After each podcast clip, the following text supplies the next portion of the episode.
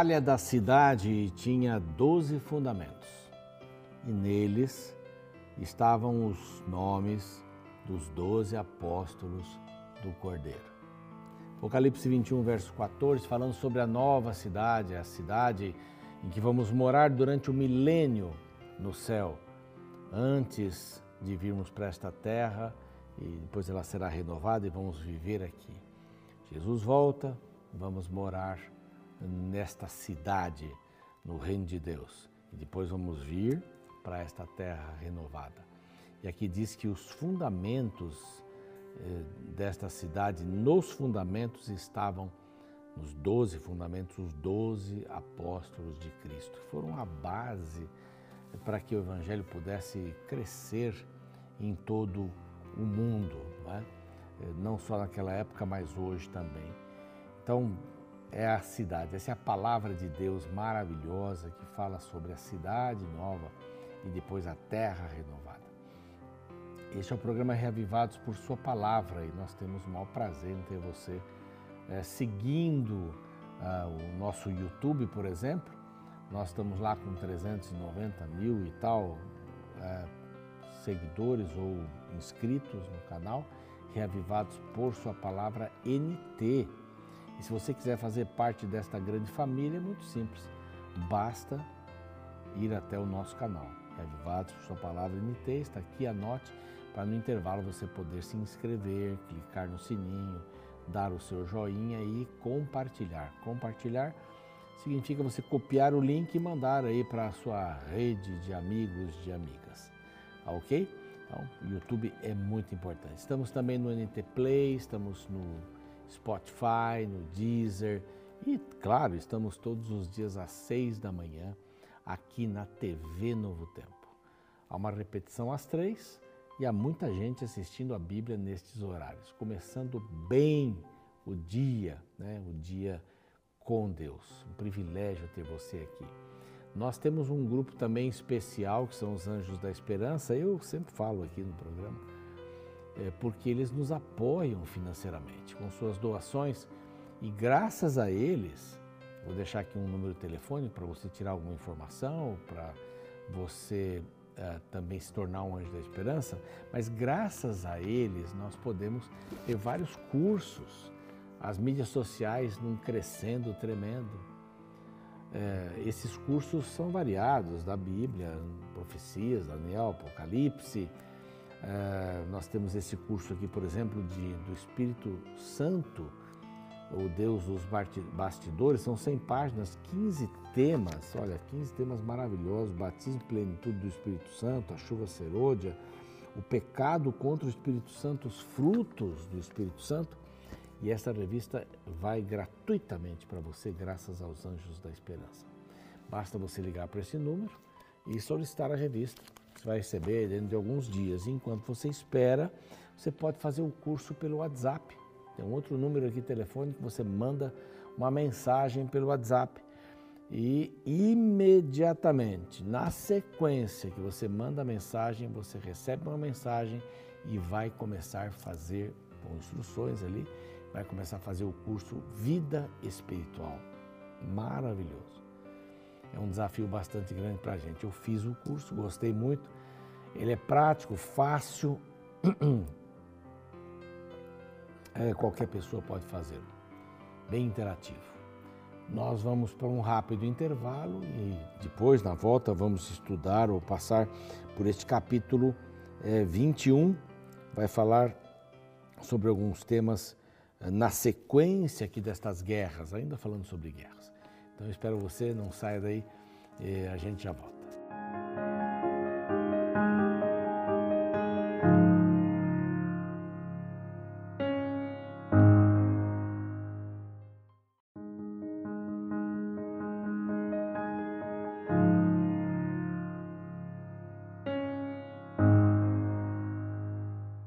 Já estamos de volta. Esse é o programa Reavivados por Sua Palavra, aqui da TV Novo Tempo.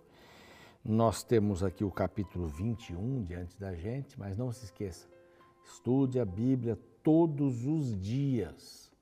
Todos os dias. Faça disso um propósito para que você possa ter esclarecimentos, dúvidas respondidas e um direcionamento para a vida.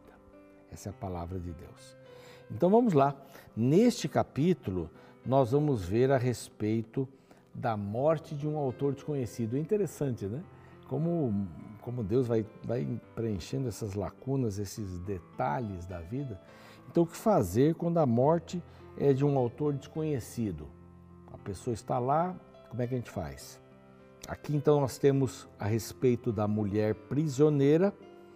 Então lembram-se lá no capítulo anterior, quando a guerra de Canaã, era, aliás, a guerra do povo de Israel era fora de Canaã, então os homens passariam ao fio da espada, mas mulheres, crianças e gado seriam trazidos.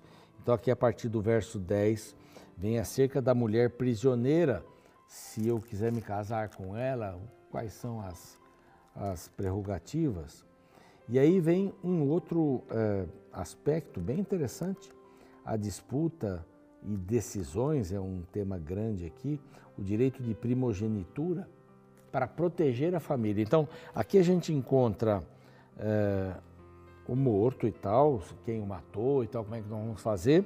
E a gente encontra aqui a mulher prisioneira, uma orientação para preservar a família a partir do verso 15, também para preservar a família, fala sobre o primogênito de um homem que se casou com duas mulheres, que Deus nunca aprovou, mas tolerou essa poligamia, e acerca dos filhos desobedientes. É muito interessante isso. Detalhes que Deus vai dando. Porque tinha gente desobediente naquele tempo? Tinha, claro, sempre teve. Tinha filhos desobedientes? Tinha, mas mesmo Israel, claro, sem dúvida.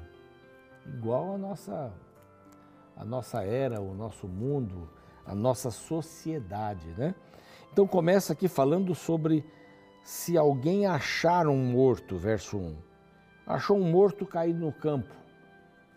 Não se tem ideia de quem o matou. Não se sabe quem quem criou aquela situação de morte.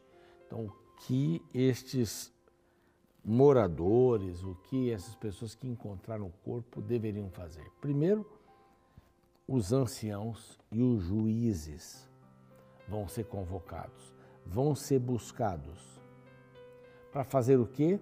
Eles vão, segundo o verso 2, medir a distância até as cidades que estiverem ao redor do morto. E como eles não soubessem de quem ou quem havia feito aquele assassinato, fez e fugiu. Né? E estes anciãos e juízes mediriam as distâncias da cidade até onde estava aquele morto. E a menor distância era considerada sob a responsabilidade daquela cidade. E o que essa cidade deveria fazer? Ninguém sabe nada pessoas deveriam conhecer bem as pessoas da cidade, né? Uns deveriam conhecer bem os outros. Então, o que eles deveriam fazer? A cidade mais próxima, então, do morto, tomaria uma, nov uma novilha da manada. Alguns acham que era novilha vermelha, que tem que ver com outra novilha vermelha apresentada em capítulos anteriores. É, e essa novilha não deve ter tido nenhum trabalho, não deve ter puxado o arado, e trarão a um vale de águas correntes que não foi lavrado, tudo novo, né? Sem semeado, e ali naquele vale desnucarão a novilha. Olha o detalhe aqui. São os aqui anciãos e juízes, não são os sacerdotes. Então não eram sacerdotes que faziam este sacrifício. Este sacrifício, na realidade, era um, um voto ou uma maneira de dizer que nós que moramos aqui não sabemos quem foi que matou e nós não temos nenhuma responsabilidade. Eles levavam esta novilha para lá e trarão um vale, desnucarão chegar-se-ão os sacerdotes, então, os filhos de Levi, porque eles estavam acompanhando. E eles chegarão ali, a Bíblia diz, Aqui, deixa eu ver que eu me perdi aqui no verso, está aqui. Ok, desnucarão, verso 5. Então, verso 5 aqui. Isso acontece também, né? Chegarão, chegar-se-ão, a gente está falando de próclise aqui, ênclise, os sacerdotes, filhos de Levi, porque o Senhor teu Deus escolheu para o servirem. Então eles vão até lá para decidirem toda a demanda. Todos os anciãos daquela cidade mais próxima do morto lavarão as mãos sobre a novilha, a novilha desnucada e dirão: As nossas mãos não derramaram este sangue e os nossos, os nossos olhos não viram derramar-se. Então nós não temos a culpa. E o verso 9 diz assim: Assim eliminarás a culpa do sangue inocente no meio de ti, pois farás o que é reto aos olhos do Senhor. Nós não vimos, nós não sabemos, nós não temos como resolver esse assunto. E que um detalhe interessante aqui, né? Um morto encontrado. É lógico que a cidade mais próxima não queria dizer que ali estava o assassino. Poder ter vindo da cidade mais distante. Mas era uma maneira de que aquela, aquele assunto ficasse resolvido. Não sabem quem é, ninguém viu, não tem câmera de segurança, não tem nada, ok, então vamos resolver dessa forma. E o assunto fica resolvido, totalmente resolvido. Agora vem a questão da escolha da esposa que era prisioneira. E o verso diz assim: Se vir, vires entre elas, as mulheres do, do, do inimigo, né, na, na, guerra, os homens morreram, as mulheres não, filhos, crianças, e é, animais. E aqui, se vires entre as mulheres uma formosa, e te afeiçoares a ela e a quiseres tomar por mulher, então levarás para casa, primeira coisa. Ela rapará a cabeça e cortará as unhas. Despirá o vestido do seu cativeiro e ficará na tua casa. Chorarás por seu pai, sua mãe, durante um mês. E depois desse período, você a tomará por mulher. Olha que interessante. Ela vem como despojo, mas ele se apaixona por ela. Há um período e há uma possibilidade de conversão. As mulheres cananeias não. Há uma diferença muito grande e os judeus acabaram, os israelitas acabaram pegando mulheres cananeias. Deus disse não, porque elas têm costumes que não quero, são perversas também, como os homens e todos que moram ali. Agora, se isso for de uma outra terra, fora de Canaã, você pode até se casar com ela. Há um período para que ela possa entender a respeito da religião judaica e que ela possa até se converter.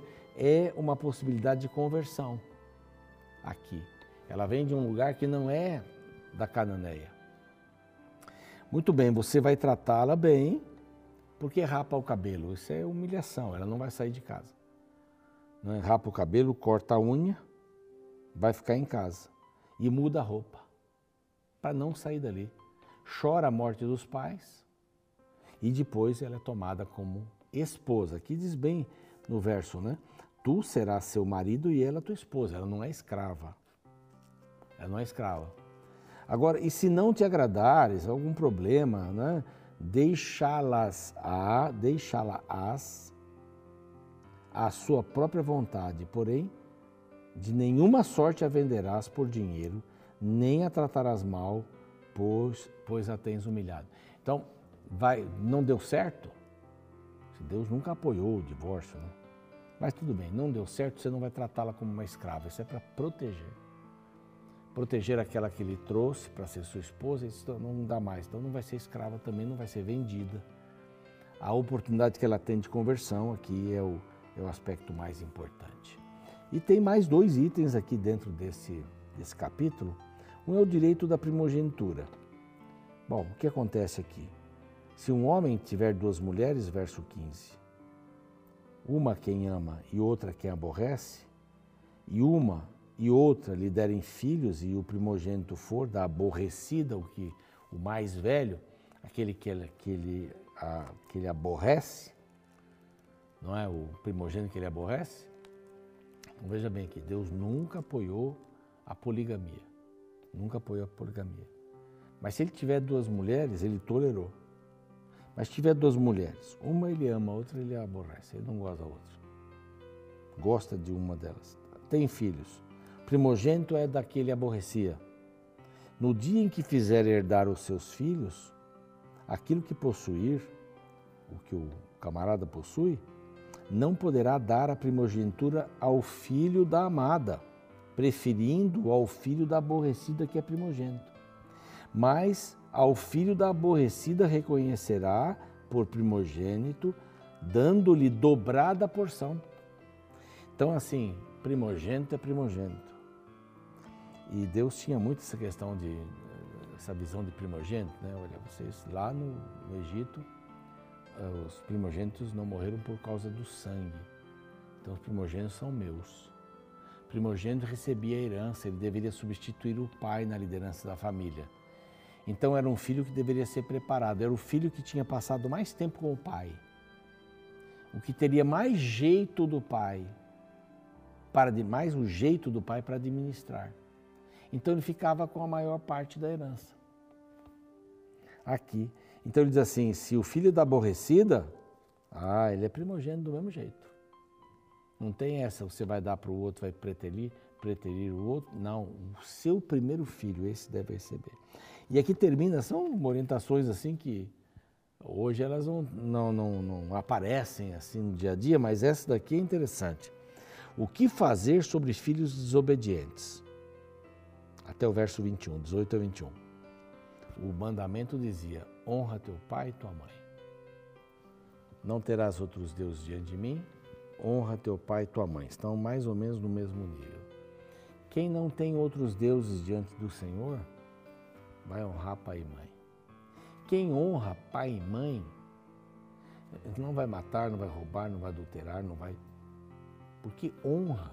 E os conselhos do pai e da mãe são nessa direção. Não isso, não faça aquilo, prefira aquilo outro. Então diz assim: se alguém tiver um filho contumaz, rebelde, que não obedece a voz do seu pai e sua mãe, ainda que sob castigo, né, polêmico isso daqui, né? Não lhes dá ouvido, ouvidos. Então, mesmo sendo castigado, a Bíblia nunca, nunca diz para retirar a vara, na educação. Ninguém está falando de espancamento aqui, mas de uma correção. E a Bíblia diz assim: corrija o filho. Não precisa bater, espancar, não, mas uh, essa, essa questão de ah, não faça isso, ó, e tem a poupancinha ali própria para dar um tapinha sem ódio, com amor, né? Eu penso assim porque a Bíblia me ensinou a pensar assim. Respeito a sua opinião se ela for diferente. Seu pai e sua mãe pegarão esse filho rebelde. Então, é um filho rebelde, não é um filho que vai fazer a tarefa, ah, não vou, tal, e aí fica brincando, mas no outro dia vai. Mas é um filho que contumazmente, todos os dias, sem dar respiração aos pais, ele diz: não, não, não, faço o que eu quero, o que eu posso, eu faço, eu faço.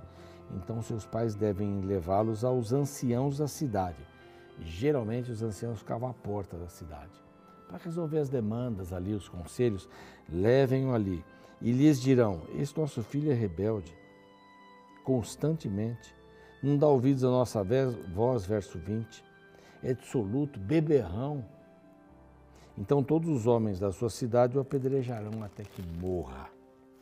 Assim eliminarás o mal no meio de ti, todo Israel ouvirá e temerá. Desobediência, mentira, idolatria eram punidos severamente naquele tempo. Severamente.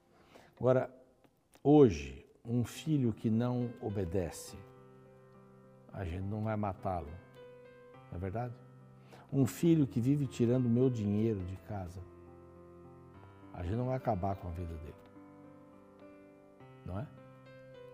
A gente tem que ter um, um padrão de educação. Embora a gente tenha educado os filhos, né, um ou outro poderá ser assim. Poderá ser assim. Mas a gente pode ter alguma contribuição nisso? Pode ter alguma contribuição nisso. Se a educação dos filhos ela é terceirizada, se a educação dos filhos não passa pela mão dos pais, Hoje nós temos, temos mais problemas, mais problemas. Hoje as crianças são tornadas adultas e os adultos são infantilizados. Quem decide o restaurante onde a família vai são as crianças. Os pais estão passando o bastão daquilo que eles deveriam influenciar para serem influenciados por crianças que não têm experiência. Tá meio virado esse assunto. Tá, a Bíblia sempre tem uma palavra aqui para a gente possa proteger a família. Protege a família de um jeito, protege a família de outro. Aqui nós temos um capítulo bem interessante e bem quente também né, nos assuntos. Vamos orar? Pai querido, te agradecemos por esse capítulo, os vários temas que, que vimos, Queremos que o Senhor nos dê discernimento e coragem para fazer as mudanças que a gente precisa fazer no dia a dia. Dá-nos esta bênção hoje, em nome de Jesus. Amém. Fico por aqui. Amanhã tem mais. Amanhã vamos para o capítulo 22, hein? Capítulo 22. Bem interessante para falar sobre honestidade. Não perca. Espero você amanhã. Tchau, tchau.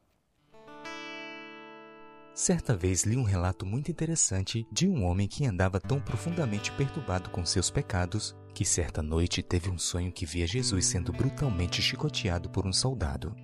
A cada golpe cruel que atingia as costas de Cristo, ele podia ver com muita nitidez as novas e terríveis marcas que se somavam às anteriores. Não podendo mais suportar a cena, agarrou o soldado por trás tentando impedir que ele baixasse o braço para aplicar o próximo açoite. Neste momento, o soldado virou-se para ele, e para seu espanto, o rosto que ele viu era o seu próprio rosto. Sim, todos nós também chicoteamos as costas de Jesus através de nossos pecados. Ele assumiu nosso lugar para pagar a nossa penalidade. E o Novo Testamento usa um símbolo de humilhação retirado do Antigo Testamento. No capítulo 21 do livro de Deuteronômio, Moisés dá uma ordem ao povo em relação às pessoas que fossem crucificadas. A partir do verso 22, lemos como tais indivíduos eram considerados. Se alguém houver pecado, passível de pena de morte, e tiver sido morto, e o pendurares no madeiro, o seu cadáver não permanecerá no madeiro durante a noite, mas certamente o enterrarás no mesmo dia. Porquanto o que for pendurado no madeiro é maldito de Deus. Assim não contaminarás a terra que o Senhor teu Deus te dá em herança. A morte de cruz era um símbolo de maldição isso porque tal penalidade era reservada para os piores criminosos. Desta forma, quando Jesus se submeteu à humilhante morte no Calvário, ele aceitou se fazer maldito por causa da maldição que pertencia a nós. Uma famosa peça de arte nas paredes romanas do início do século III, o Grafito de Alexamenos, retrata duas figuras humanas com a cabeça de um burro e os braços estendidos em uma cruz em forma de T, com a legenda Alexamenos adora seu Deus.